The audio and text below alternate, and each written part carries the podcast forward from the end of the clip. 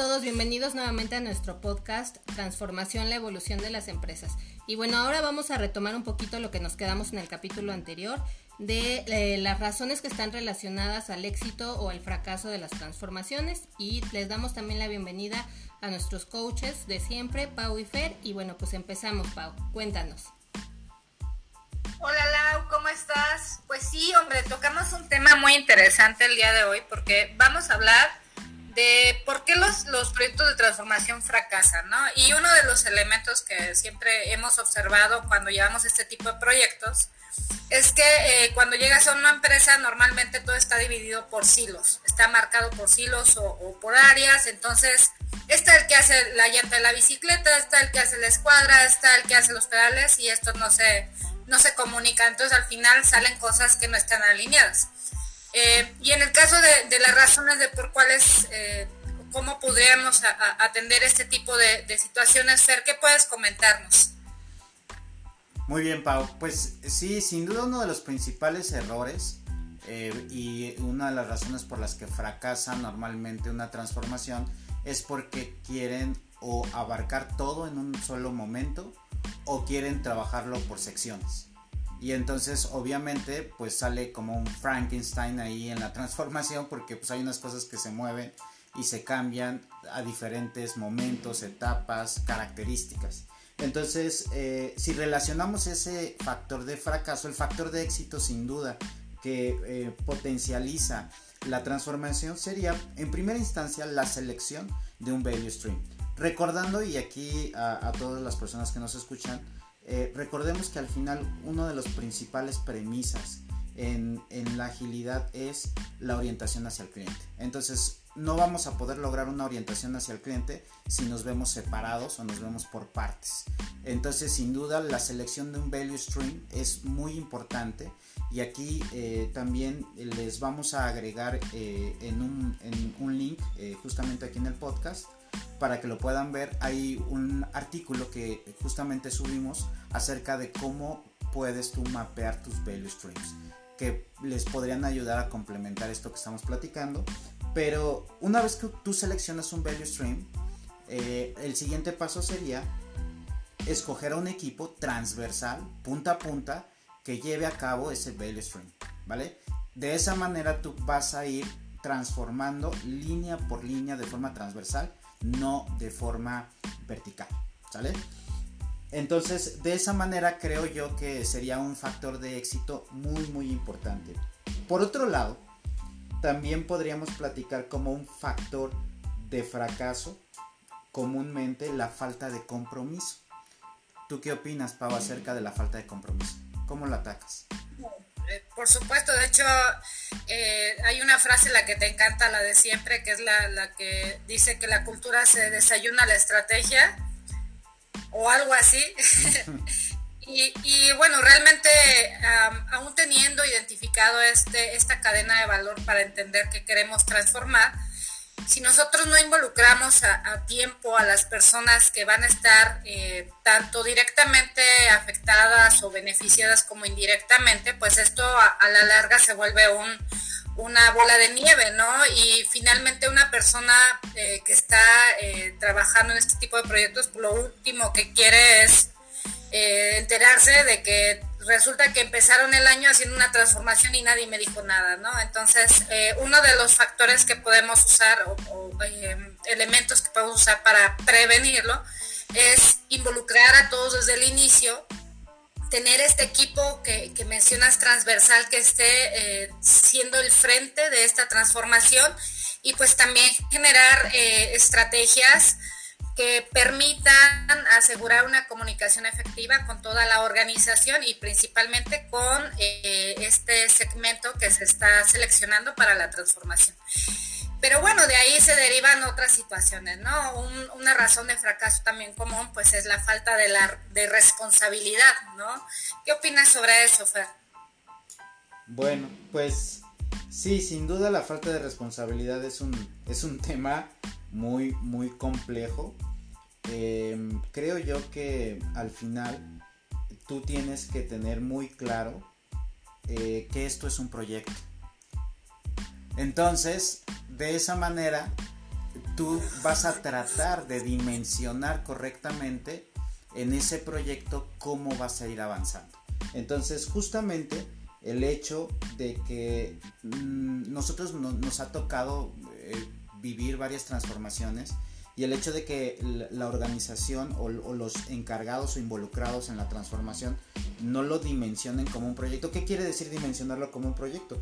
Pues definir un plan de trabajo, definir eh, milestones a los que tienes que llegar, un roadmap que tienes que hacer, eh, identificar involucrados, los riesgos tal cual como si fuera un, proyecto eh, normal o común en el que tú te encuentras, pero este proyecto pues es un proyecto mucho más de envergadura más amplia y que tiene pues obviamente más complicaciones y complejidades, pero al final es un, es un proyecto y la, la responsabilidad se puede asignar de una forma más coherente si lo haces a través precisamente de la definición de actividades, roles, eh, recursos que vas a asociar directamente.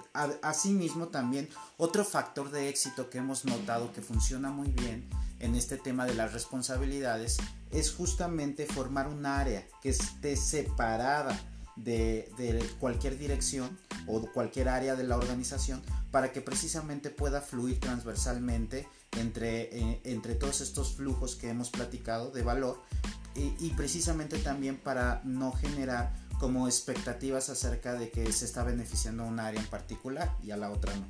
Y eh, eh, creo que en general esos dos factores de éxito ayudan mucho en el tema de la responsabilidad. Y junto con la responsabilidad, pues seguramente eh, el otro factor de fracaso que a nosotros nos ha pasado mucho es la falta de soporte, ¿no? ¿quién, ¿Quién es el que debe de darle soporte a una transformación? Definitivamente y por la característica de este tipo de proyectos, el, primer rol o los primeros roles ahí soportando una transformación debe de ser el grupo directivo. Debe de haber un sponsor que tenga el empoderamiento y la autoridad necesaria para poder empujar la transformación y sobre todo asegurar que todo lo que se está haciendo en, este tipo de proyectos pues esté alineado con la estrategia ¿no? del negocio.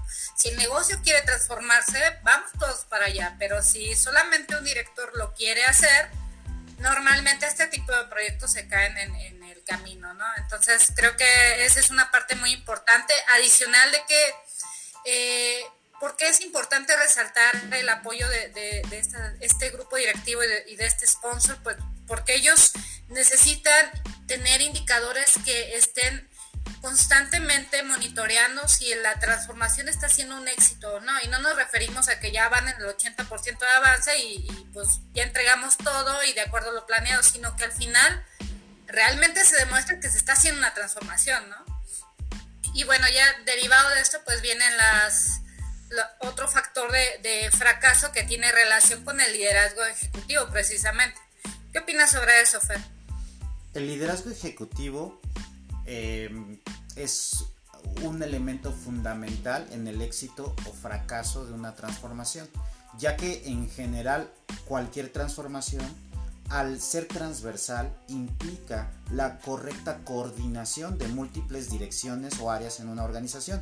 Y justamente complementando lo que tú, tú platicabas, eh, este punto de, que haya a veces eh, hay un solo director que es el que quiere empujar y los otros directores no, o no tienen idea, no conocen cuál es la propuesta, no tienen clara la visión de hacia dónde lo quieren llevar, hace que precisamente cuando uno trate de empezar a buscar eh, precisamente estos acuerdos entre las direcciones, pues se parta, se parta la transformación y entonces al final se convierta tanto en una lucha de poder, como a lo mejor en algo que se va eh, deformando con el tiempo, ¿no? Y, justamente eh, en este tema la visión es muy importante porque al final la dirección ejecutiva tiene que tener claro hacia dónde quiere llevar esa transformación.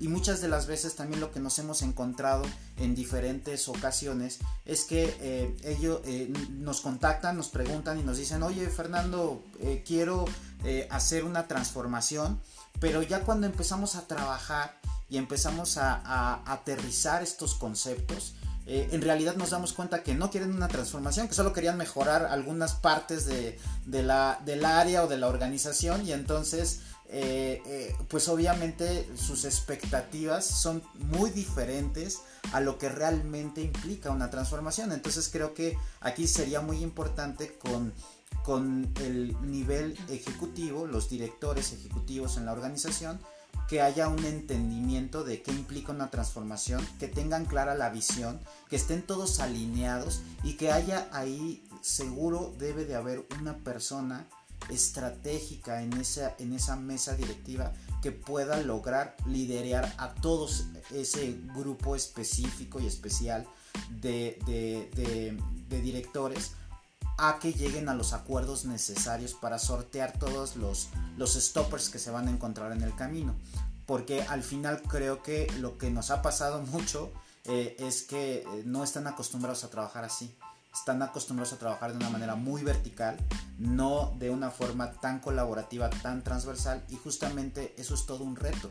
Y, y de alguna manera debe de haber alguien que sea el, líder de ese grupo que pueda lograr los acuerdos necesarios. Entonces, el liderazgo ejecutivo es fundamental para que a través de la visión y de entender claramente a dónde quieren llevar una transformación, eh, puedan sortear todos los obstáculos que se van a encontrar justamente en el camino.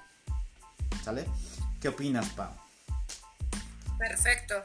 Pues creo que ya conectando con el, primer punto, de hecho, que hablábamos de, lo que es el Value Stream Map, es eh, justamente es una transformación, no le pega a un proceso, no le pega a una área, no le pega a un individuo, le pega a toda una cadena de valor y creo que ese es el primer paso para entender las implicaciones que tiene este tipo de proyectos y de ahí pues ya tienen mucha información para que puedan trabajar y asegurar su éxito. Bueno, pues muchas gracias, como siempre, chicos, muy valiosas todas sus experiencias y todas sus opiniones. Y bueno, pues gracias a todos por escucharnos. Les dejamos eh, eh, ahí en, en la descripción del podcast nuestras redes sociales para que nos visiten y nos vemos a la próxima. Chao.